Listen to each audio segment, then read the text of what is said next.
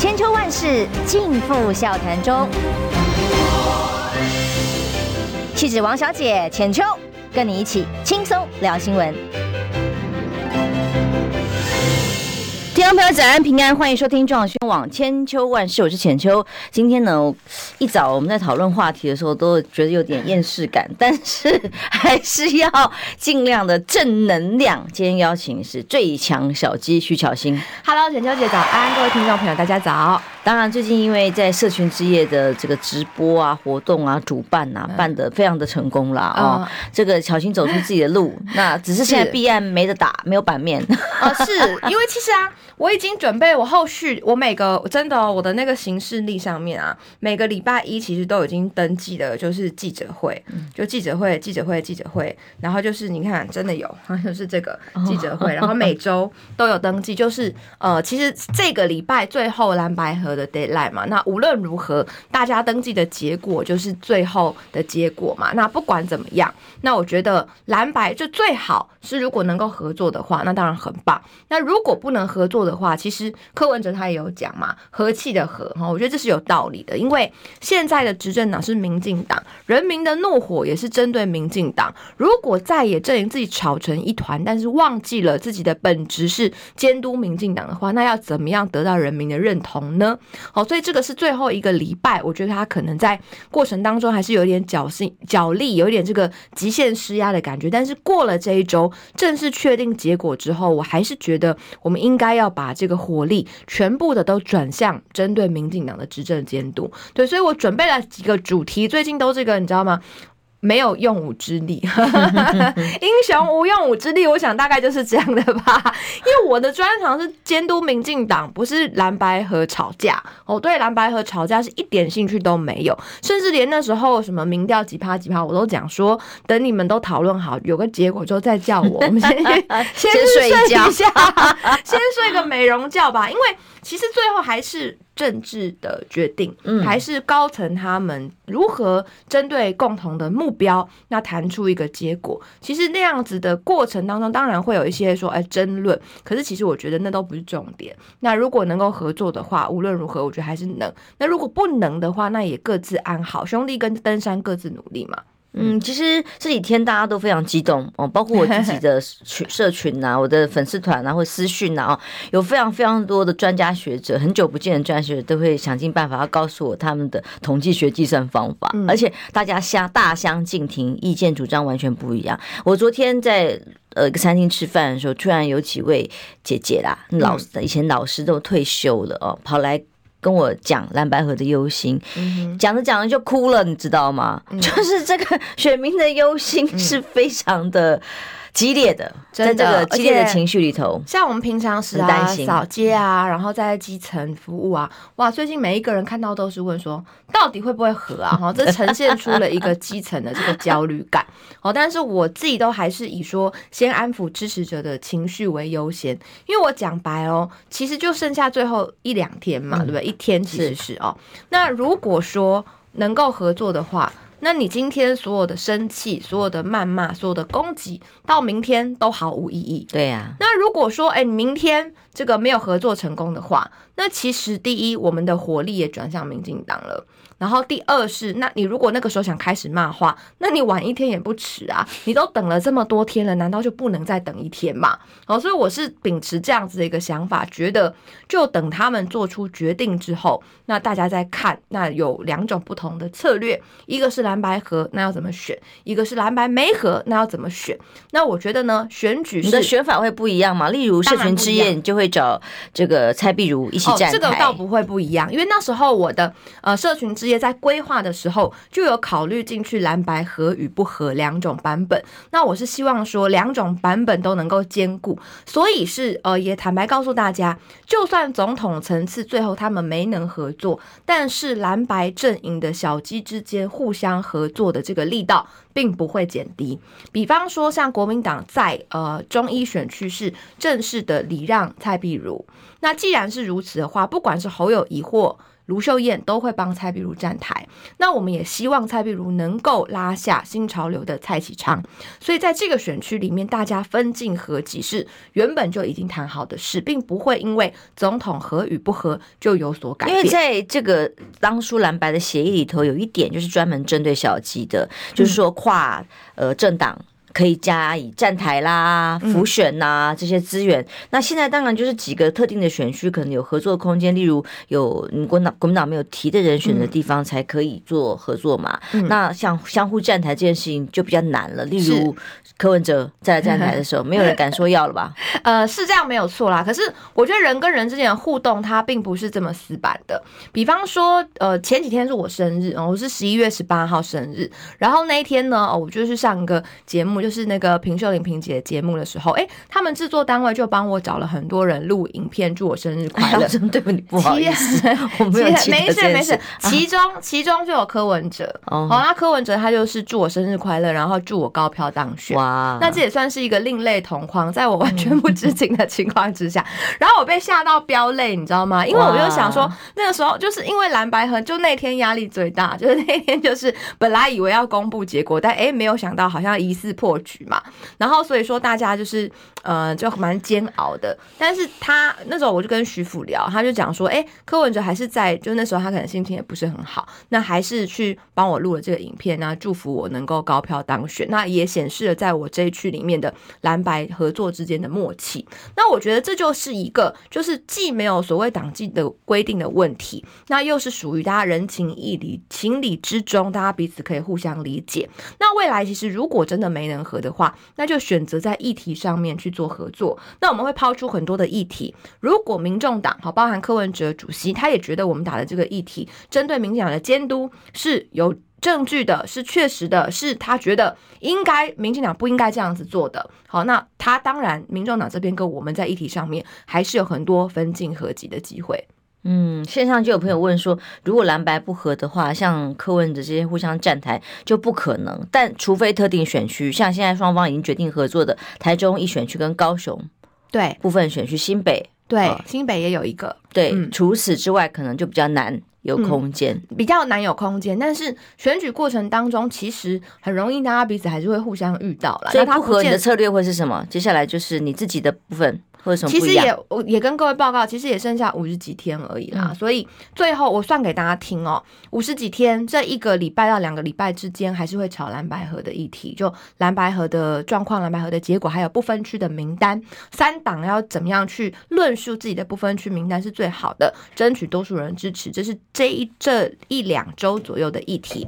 那再来会进入三十天左右，我算过，真的是拿形式历出来算了，三十天左右的议题期，那就是在这个。议题中间，大家会互相攻防。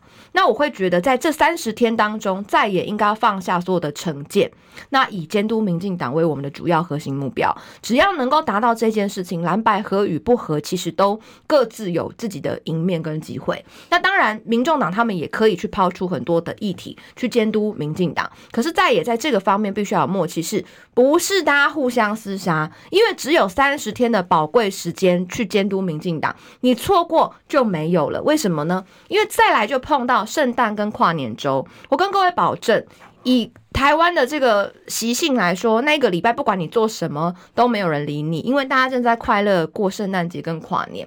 然后再来就最后一周，最后一周是什么呢？是大造势跟大动员。所以其实前一周大家就在预备了，所有造势、动员、组织系统都下去。所以最后一周就是全台的。浮选全台的这个大造势、大进场，那你就会看到上万人的出来，那去挺自己的候选人。那所以最后一周是一个议题收尾周，所以前三十天的议题会浓缩成最后一周。所以其实真正的议题攻防时间，我算过就只有一个月不到，其实二十八天左右而已。更精确的讲。所以，那二十八天，我自己已经规划了三场记者会，然后就希望每周可以打一个议题，尽我一个作为国民党所推出的呃民代候选人应尽的义务。所以我可能。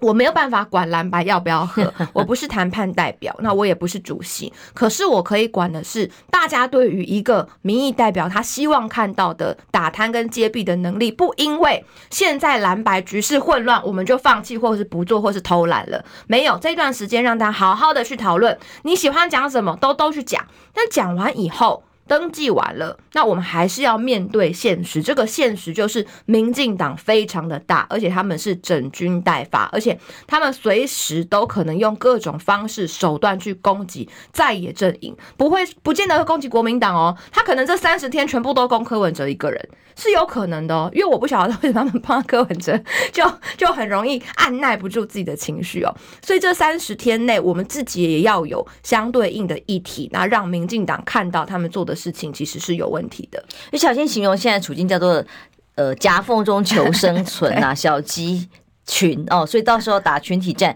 要一起去登记，对吧？对，呃，我们是二十三号呢，会台北市八个立法委员候选人会一起去登记，那也展现出这个团结的气势。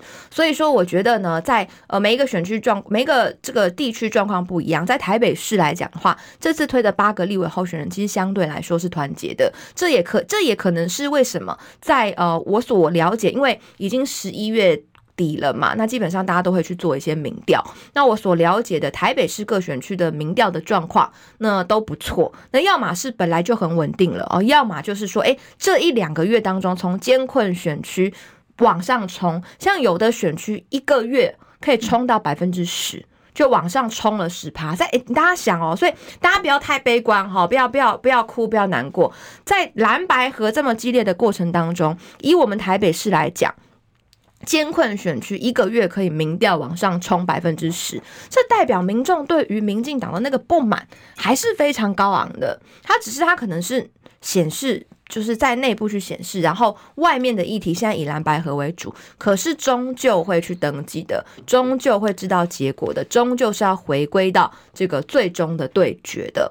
所以像有的比较艰困的选区，甚至。呃，在其实真的台北市选区的小鸡们，可能真的比较没有那么紧张啊。嗯，中南部的中南部真的完全抓雷弹。但所以我觉得我们大家是要互相联合竞选，对，跨区协防。是我常在讲一个观念，很多人都觉得我我会，因为我很会去分析过去的选举。我从二零二零的选举看，说发生了什么事情。二零二零年选举其实有一个关键是下架吴思怀的风波，在不分区立委名单提名之后，那因为有吴思怀。将军就被民进党恶意的去抹红跟抹黑标签。四年来，你看到吴思怀将军他路遥知马力，日久见人心，他真的没有什么卖台，没有泄露国防机密，而且很专业的在军事的这个立场上面民进党。一个。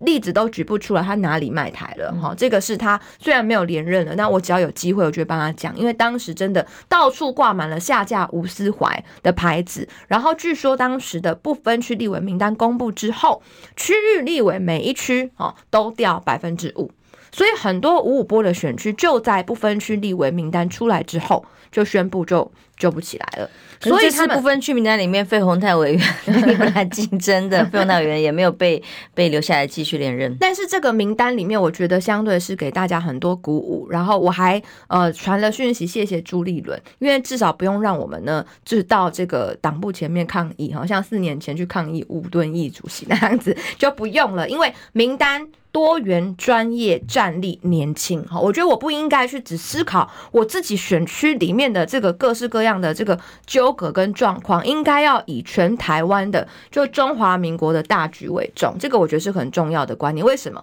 因为你一旦你提名的不妥当的时候，是每一区都掉五趴哦，也是政党的形象。对，一个政党的形象，每一区掉五趴，那是多可怕的一件事。所有五五波选区就翻掉了。所以当今年他们在。打马文君的时候，为什么我跳出来去把郭玺的真面目揭发出来？我弄了两个礼拜这件事情，为什么要这么做？就是因为我知道。当有一个人他被我们自己的同志被攻击、被抹黑的时候，如果所有人都闷不吭声，你以为只有伤到他吗？郭玺打马文君只伤马文君吗？民进党打马文君，他只想伤马文君吗？不，他想要伤的是整个国民党的选将以及国民党的整体形象。所以，我们不能看到自己的同志有难的时候却。这个见死不救，哈，一定大家是要跨区域联防。所以虽然我自己也在选举也很忙，那我们的选情也相当的紧绷。可是如果我时间允许的话，那不管是其他的选区或什么的，那找我我还是会去，大家互相帮忙。那也不是我帮人家，当我自己需要的时候，他们也会来帮我。哦，就像社群之夜的时候，可以看到蓝白锅的人都有来。那这是我们长时间累积的这种作战的革命情感跟默契，然后才导致说，哎，我们邀的时候，大家都觉得很说现在流量已经到六十几万了，对不对？对，现在整个造势活动这样不容易。整个社群之夜的网络点阅率大概有到六十几万，然后非常多人看，然后也成为我们在议会的这个被民进党议员质询蒋万安的一个议题哦，也蛮有趣的。那就是希望让大家看看不同的形式、不同的国民党。那。不同的样子，也希望大家可以理解到说，哎，过去民进党好像跟年轻人走得很近，可是现在已经不是了。嗯、年轻人其实现在都蛮讨厌民进党的，嗯，但在这种氛围底下，还没有办法翻转这个执政结果的话，那真的是让人无比的遗憾，因为会让大家再苦四年啊。是、嗯，所以要大家。再花一点点的耐心跟智慧哦，那侧翼也不用在直播室再一直带风向了，互相仇恨绝对不会有好结果，嗯，这个是很重要的。本来大家都觉得已经 斗志昂然，太棒了，整合成功，谁知道峰回路转，又是这样的结果呢？大家拿出智慧来，嗯，合作。跟心里的心平气和都一样重要哦。如果没有心平心平气和的话，也很难真的合作。我们休息一下，马上回来。预备，预告三十。哎哎哎，三爷，你在算什么啊？我的剩三十万，什么时阵会到啦？中广新闻网 YouTube 频道即将要迈向三十万订阅喽！在这里，我们有最全面的新闻，最犀利的分析。现在就打开 YouTube 搜寻中广新闻网，按下订阅，开启小铃铛，陪我们一起冲向三十万订阅吧！千秋万世尽付笑谈中，气质王小姐浅秋，跟你一起轻松聊新闻。欢迎回来，中广新闻网间。千秋万世间访问徐巧芯，又一阵子一小阵子没有看你出来打弊案啊，因为你在避风头嘛，我可以这样形容吗？因为因为我不想浪费好不容易整理出来的资料，大家知道吗？我们就是选将哦，那除了我自己议会工作，然后我们的这种拜票跟跑基层，然后还要再拉时间出来去整理筹备这些议题。其实议题如果我打了，然后大家都在哦讨论蓝白合，然后就这样 飘过去，太可惜了，太可惜了。对，所以。我我想说，无论如何，蓝白河的议题都会结束的。那等到结束以后，大家集中火力，再回到监督民进党的正轨上，那个时候才是我们要发挥我们专长的时候。其实比我本来是这样想，像上个礼拜本来蓝白河哟哦耶，然后欢呼，我隔天就已经想说，那我们就找游志斌哦，大家起来谈这种监 监督执政党的事情，就没想到啊。呃，马上又变了，呃，没错，一天就风云变色了。所以对于国民党、呃，民众党，其实大家都一样，就是在野党来讲，如果说真的总统这个合作，大家已经不敢抱这么大的希望的时候，至少在立委席次上面，还是要能够左右。政策的决定，不然法案老是被牵着鼻子走，嗯，那几乎完全没有任何可以含扣的空间。是啊，只能被被压着打。是啊，尤其是呃两岸之间兵凶战危的问题，这一点算是蓝白合作的。就虽然最后合合不合作成功不一定，但至少大家在谈嘛。为什么蓝白要这么努力的去谈？主要的原因还是因为世界局势跟两岸和平。当然，那呃。蔡英文跟赖清德批评蓝白合是叫做分赃，说我们没有共同理念，但他们完全搞错了。正是因为有共同的理念，看到了赖清德的不适任，以及他当选之后带来的国际情势的风险，所以蓝白才要在有这么大的不同的想法之下，但还是耐着性子要谈到最后一天。所以不是没有理念，就是因为有理念，才会明知。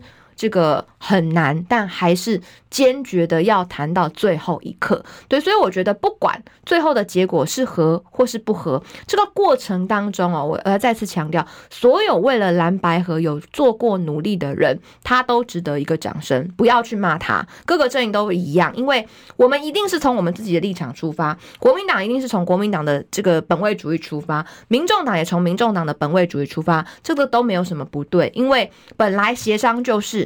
想要哈跟对方谈判到对自己最有利的部分，那所以我我也不会觉得说啊，民众党想要多争取一些，那这有什么？所以我都不谈那个民调的问题，就是因为我觉得会争取对自己最有利的选项是人之常情。我们自己做明代的，常常去做协调的工作，太明白了。可至少大家都在蓝白河的过程当中一直努力。对，当大家很多人都已经放弃的时候，他们还努力在谈。光是这一点，我觉得。的所有包含是呃马英九、朱立伦、韩国瑜，然后侯友谊、柯文哲都值得大家给他一个鼓励。不管最后的结果是成是败，至少过程当中我们知道，对于赖清德的不信任是大家的共同价值跟理念。那既然有这个价值跟理念的话，那蓝白和。结束之后，就算不和，也应该要坚守我们原本的理念嘛，不然前面在烦什么呢？在谈什么呢？在累什么呢？就就没意义了嘛。就说这段路就算走不下去，你也要后续让这段路的过程变得有意义，这样才有 CP 值。那怎么样让它变得有意义呢？就是在也仍然在议题上面分进合集的去造成民进党的压力，去把民进党的监这个执政的问题好好的点出，不会。会因为蓝白没有和，民众党讲的议题有道理的时候，国民党就故意没看见，也没有必要因为蓝白没有和，国民党讲的议题真的对国家有帮助的时候，民众党也装作没这回事，都这样都不对，好，都应该是大家回到监督民进党的正轨上面，互相合作。我觉得这一点上面，大家还是要共同的认知。我延续你的话题，那个斗内 LCT 说巧心他会投你，请你继续友善民众党，大家不要互相攻击。其实有些是侧翼带风向，有些是真的情绪被挑动起来，嗯、有些真的是看不下去。嗯、双方支持者都有很强的不满。其实我还是都是希望大家能够冷静一点。当然，昨天立文来我们节目有很多正反两面的意见啦，但他的确也是忧心整个局势。嗯、那他的看法也很很担心啊。他提出最后他希望的解方是什么？但当然，最后的结论要由大人们来决定。然后 Lucy Lu 他说集中打赖，为什么没有缴房屋税啊？前锋说巧心真好看，谢谢。对啊，像赖清德的那个违建就应该要就是中秋节的时候早就应该要去烤肉了。可是啊，可是对我应该发动中秋节，我到赖清德新乡亲老家外面去烤肉。我听新北市的议员告诉我说呢，那个地方呢戒备森严哈，哪怕是你在接近的时候，就会有一些随护跟维安就出现，然后把你挡住。那我就觉得，哎、欸，大家应该要去那边烤个肉啊，看看到底有没有这回事。应该不会让你在那边烤吧？真的不行，是有点好笑啊。好啦，总之现在对于你们来说，科办说没有侯科配的选项，朱立伦说协商大门一直敞开，所谓的各有备案，但是都各有坚持，看起来好像很难妥协了。嗯，看起来难度是呃，这个提瞬间提高非常的多。那这个。柯侯配是民众党现在感觉他比较坚持的。那在国民党这边的话，虽然没有多做这个表示，但我觉得呢，这个呃柯侯配的几率哈，在国民党这边来说也并不这么高哈。所以虽然大家还是走到这个最后关头了，不要放弃。那协商的大门，我觉得确实是应该要打开。那据说到昨天晚上，呃，这个。周宇修跟江俊廷两位都还有在积极的去针对对这些议题、各式的议题去做讨论。那但是呢，就算是这个结果不如大家所预期，那呃也不要太难过，也不要把情绪发泄在彼此的身上。我要跟大家说，这真的是最没有意义的事情。就如果你们觉得说，因为蓝白没有合就不会上了，那两个没有合的，两个都不会上的人互相吵架，那到底是在浪费什么生命？没有意义嘛？嗯，对。然后呢，如果是说，那有一个人有可能会上的话，那至少要先确保不是赖清德嘛？对，这个是我们的这个前提。如果说真的两党没有办法合作的时候，最有可能在国民党内的搭配会是什么呢？不知道，这个完全不知道，因为过去所传出的副手现在都。呃，变成不分区立委了，像过去传出说，那是不是有柯志恩？那是不是有韩国瑜？哈，就有都有人在提嘛。但这两位现在都已经是我们不分区的安全名单里面了，所以看起来是跟这个副总统是绝缘的。那但是呢，如果还有很优秀的人可以推出来的话，那我觉得这三组人就是假设啦，赖柯侯三组人到底谁输谁赢，其实还未可知，因为所有的选举里面，你票没有开出来那。那一刻，你都真的很难讲。好，看民调也不见得很准。好，我坦白跟大家说，为什么呢？我们举两个例子就好了。呃，我记得那时候二零二二年选前的时候，谢龙介跟黄伟哲都有做民调。大家知道那有多夸张吗？黄伟哲百分之五十几，谢龙介只有百分之十几而已。是。那如果谢龙介就放弃了，我不是说民调不准哦，我觉得我是相信民调的，我认为民调很准，在那个 moment 当下，或许就是五十比十几。但是选到了最后，因为谢龙健没有放弃。二零二二年真的是看他一路就从县市长这样打过来，在台南的每一个庙口，每一个下午晚上，不断的讲，不断的讲，不断的讲，拿一个红色的塑胶椅站在上面就开始讲了。那他发挥，我们都有下去嘛？我听他都已经靠烧香了，他烧香，发挥他的优势哦，发挥他他的优势是他很能讲，他很能够传播这些理念。那你去看他在不断的发挥他自己的优势，然后他到最后他都没有放弃。那时候他的那个呃募款参会，那我们还从台北下去台南，大家一起帮忙他。那重点在于你没有放弃，你拼到底的这个呃过程也感动了很多台南乡亲，所以两个人最后开票的时候是差不多的。的另外一个例子是二零一八年的时候的萨卡都，那时候有姚文智、柯文哲跟丁守中。其实丁守中国民党的候选人，他的民调一直都是落后的。那但是他其实最后呢，他只输了三千票而已。哦，他这个开票开一个市长规格跟规格来讲，真的非常少。对，三千票，这是超少。他那时候哇，还互相这个有拉锯，跟柯文哲之间的选票互相有，就是互相有领先，然后落后，领先落后。这个只只输三千票这件事情，那大家会想，如果再更努力一点点，是不是其实就能够赢了？但我们不要让所有的事情停留在后悔，不要一直去想说，如果可以再努力一点点的话，是不是我们就能够赢？我们现在就要那么努力。对，所以不管不管最后蓝白有没有合，是两组人或是三组人，你们都要相信，包含是柯文哲的支持者跟侯友谊的支持者，都要相信自己有机会能赢。但我们最重要的目标还是有一个一致的大框架，或许没有办法一起往这条路上并肩走下去，可是我们的目标框架还是一样。是赖清德当选之后，对两岸的战争风险以及经济风险的大幅提高，这个是我们现在最重要的一个主轴，千万不能因为合与不合就忘记了最重要的事情。因为像今天好了，昨天应该是昨天一整天看起来新闻，对于赖清德来讲，副手的宣布啊，跟萧美琴搭档是一个在这个议题上面加分的好时机哦。那全面的炒作，那还听到赖清德酸了一句说：“哎呀，本来。”来，萧美琴说她回国期间必须要在 APEC 结束之后，她心里想：啊，二十号，那我们会不会是很后面才登记的候选人？没有想到他还是第一名啊！哈哈哈哈哈哈哈哈，好开心。所以副手人选其实当然重要，是哦。他当然虽然只是被委委人选，那也不是这个主要的。竞争候选人，但对于整个搭档给民众的感受来讲还是重要的。那如果真的合不成的话，看起来柯文哲不管周开莲哦，还是郭台铭，或者是或者是黄珊珊，我不知道他们的选项好像一直在沙盘推演。但国民党呢，现在就。如果真的有这样发展的时候，也要好好思考这个副副手的人选了。啊、呃，是。那我认为就是说，可能这个正副元首在这个国际的议题上跟两岸情势上要有能有一个搭配。嗯、那在这方面来说，其实我是呃，我我没有去讲民众党，是因为我不了解他们的思维跟人就人才库，我只讲我们自己的哈。那我没有对民众党的未来可能推的副手任何的批评。但我们讲我们自己的国民党，我比较了解。这次朱立伦哦。他在不分区名单上面，其实开的我认为是很漂亮，也让我们注入一剂强心针。那甚至他连排序上面，连提名的，其实过程当中，我最担，我是一直相信朱立伦提的不分区名单，但我对于军系立委的提名，我是很紧张。就唯一一席担心的是军系，为什么呢？因为呃，就。过去我们都会有一席保留给军系的习惯，那这一席是最容易被民进党去抹红的，不是这些提名的人犯了什么错，而是民进党他很喜欢透过这种机会去抹红他人。那我所以我们就很担心说，那这一席会怎么安排？结果嘿。朱镕很有趣啊，他安排了陈永康。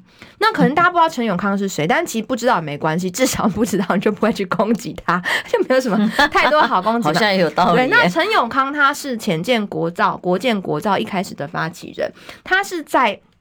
兵推上面相当有专业，而且除了军呃军人常给人家一种草莽的个性跟性格的这种感觉，但陈永康他是本身在学士方面哦，他也有深入研究的，所以他过去也是国安资委啊等等，他有担任过蛮多的职务，国防部副部长等等，所以他其实相对于呃过去民进民进党很喜欢抹红来说，去抹红他很难，而且赖清德他一直去讲说，如果国民党国会过半，浅建国造就没有了。那我们直接对着他的话打，放了一个潜舰国造的发起人，相对民进党提名的所谓国防专业叫做沈博洋，连民进党的国防部长邱国正都说黑熊学院只是一个假日会去打鸡蛋的社团。他给你的评价是这样，要这样保家卫国，是你把它放在不分区第二名。好，那为什么我前面要谈这个呢？是。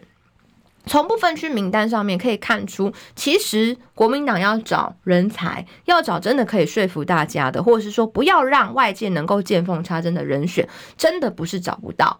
好，所以我对于去找一个副手是有信心的，只是再怎么找。都不会有那种政治效应，所以为什么到大家现在还是很期待说最后蓝白有机会能够合作，是因为蓝加白之后，它的那个政治效应是比蓝跟白各自去找一个副手来的都大的。嗯，那它未来可以创造出的，包含是整体的国会的分进合集的席次等等的未来整体的规划，包含联合政府，那也会带给国家一个很不一样的一个活力，所以这是我们会很期待的事情。可是期待它还是要在现实之上。那如果真的没有办法的话，那我觉得大家也不要太生气。那至少双方，我相信民众党也可以找到好的副手，那我们也可以找到好的副手，那就双方来做理性的、良性的竞争，但是千万不要让。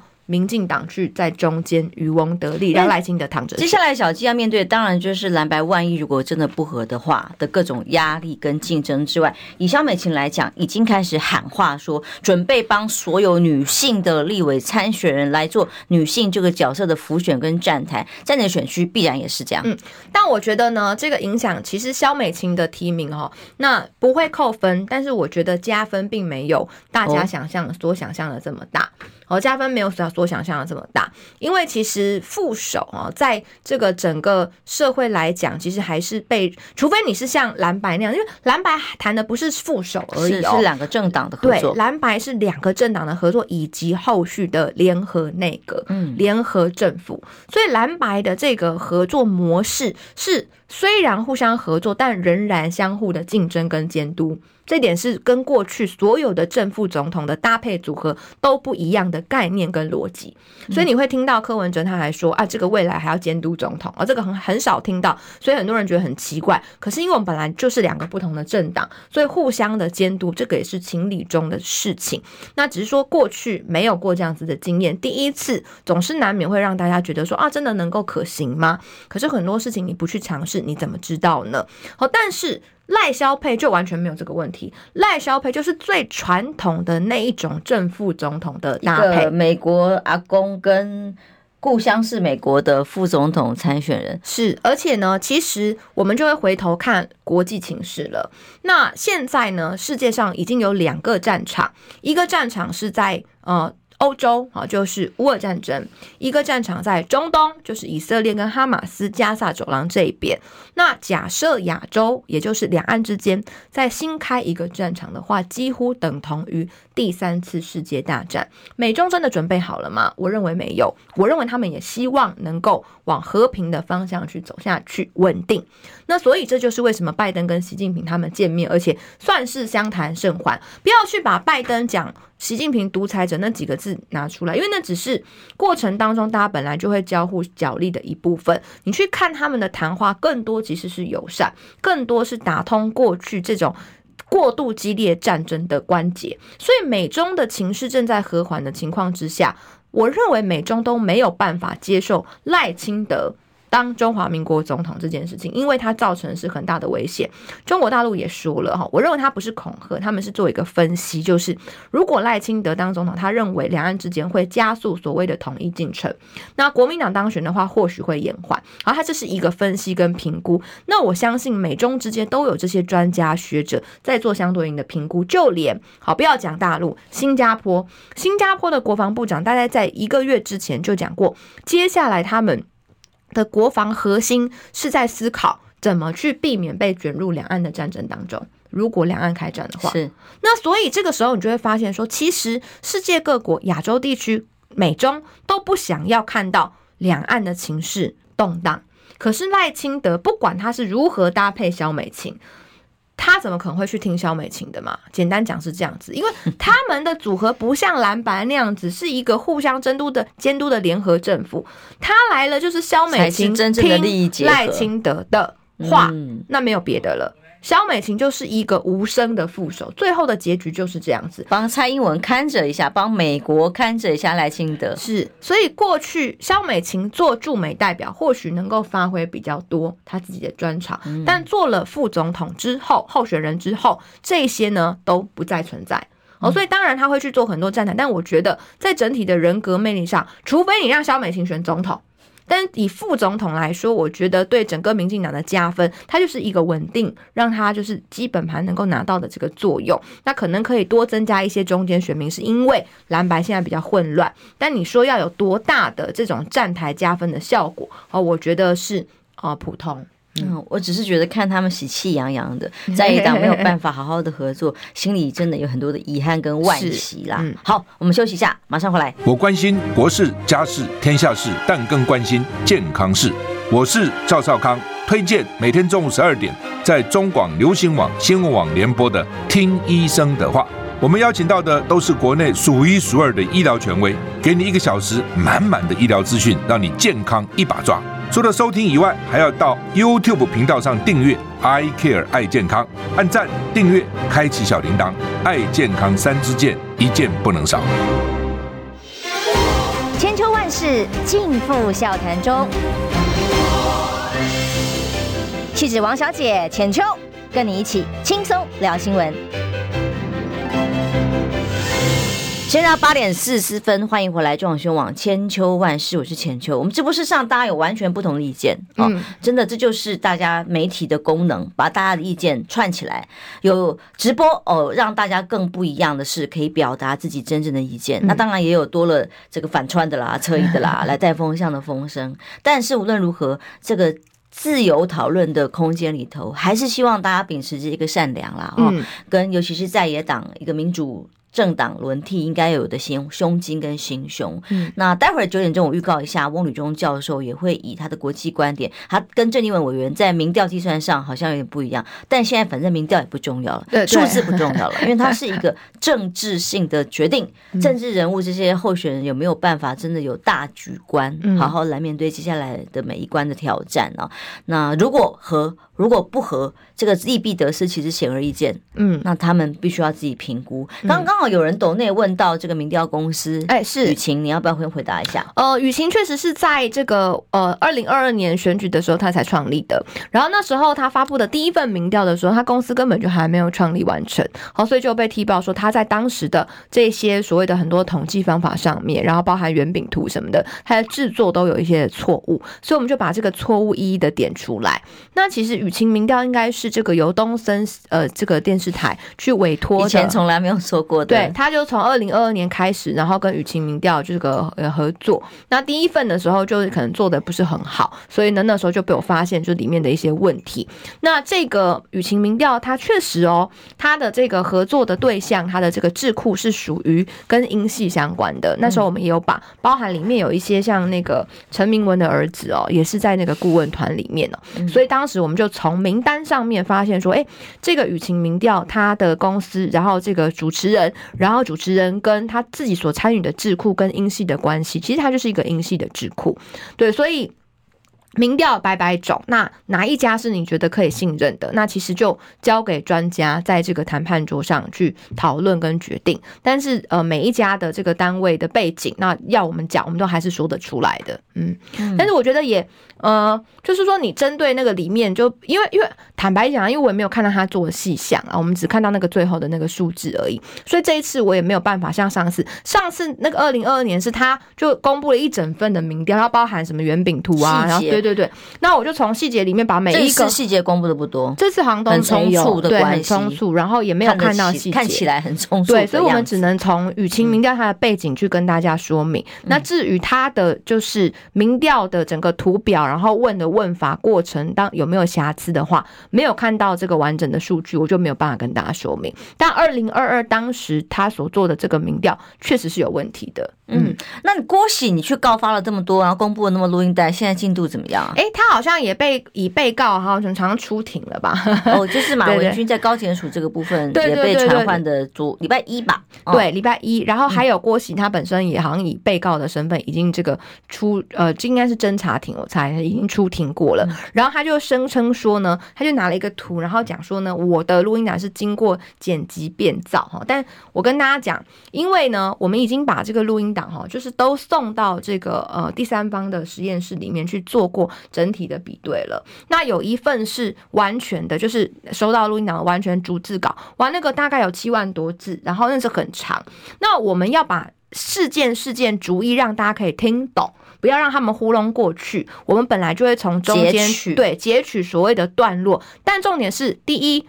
我们没有去头去尾，这是我们听完之后整理的一个重点。第二，中间没有说把后面弄到前面，没有对，没有做变造，嗯、这个都是有连续性的音档。因为以郭喜的逻辑来说，所有访问采访我们的记者朋友都是变造。那因为我们访问了，可能就是三分钟，最好我一小时节目都给你，不可能的、啊啊。最后他就一定是剪最重要的，他认为最重要的三十秒嘛。能说记者是变造变造吗？不能嘛。你只能说他是挑他认为的重点。那这个话是不是你说的？那确实就是是你的声音，也都去送去比对了。所以其实就是在硬熬，哈，就是在硬熬。嗯嗯，最后一点时间，要不要给巧芯讲一下你接下来的活动？接下来的活动，其实我呃都一直在做这个接讲车、宣传车，然后呢，还有我自己十二月二号竞选总部成立。那所以说，我们都是非常关注这个蓝白格的进。状状况嘛，其实找的我我竞选总部成立主要是侯友谊跟蒋万安，那一个台北市长，一个是总统候选人，那这个副总统什么的还要看蓝白合作，我们现在 也是打一个大大问号，所以当然就还没有邀嘛。那呃，但是这两位是一定会出席的。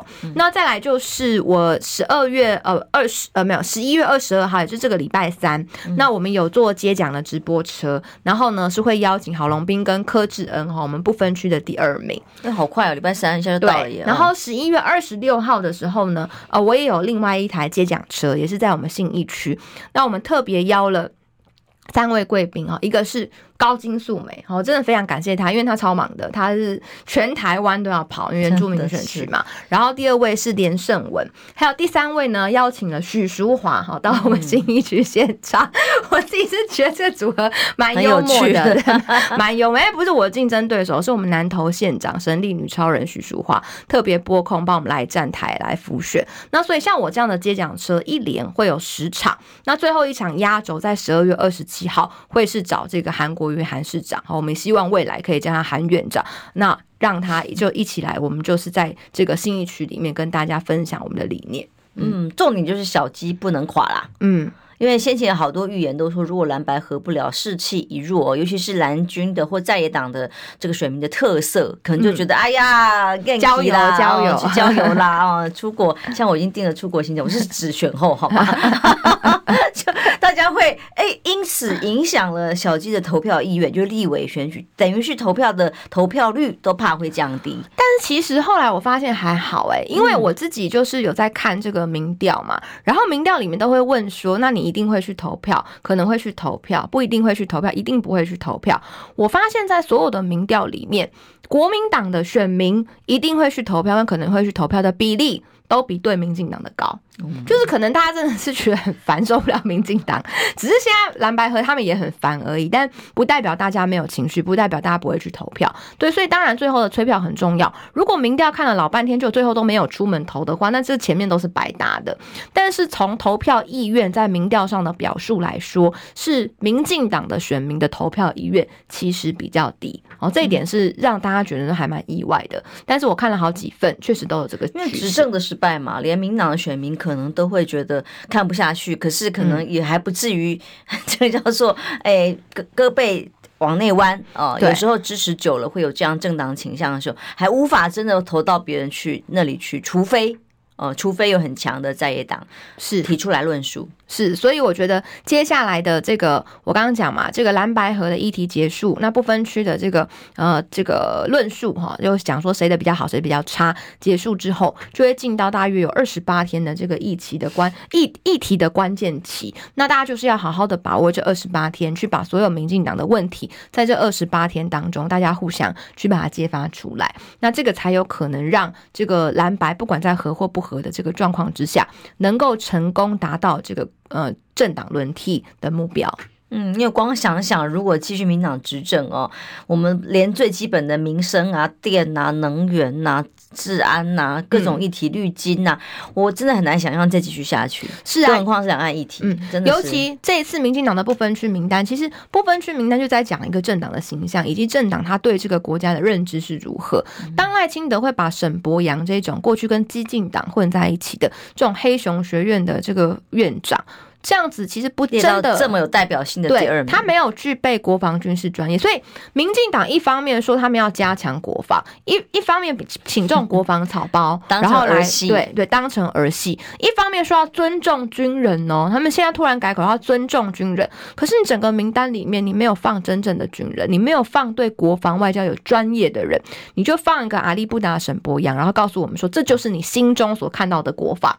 的抗中保台，对我们看到的国民党看到的国防是像陈永康这样子的人，嗯、但民进党看到的国防是沈博雅。认知作战、嗯、是，然后里面什么范云跟洪生款，我昨天在跟我们的呃党员在对谈的时候，我就讲说不分区名单里面民进党还放了范云，大家都很惊讶哎，都觉得三加十一的事情大家都忘记了嘛？你让范云继续当是要去守护民进党当时三加十一的相关文件跟资料吗？就怎么会继续用范云这个人？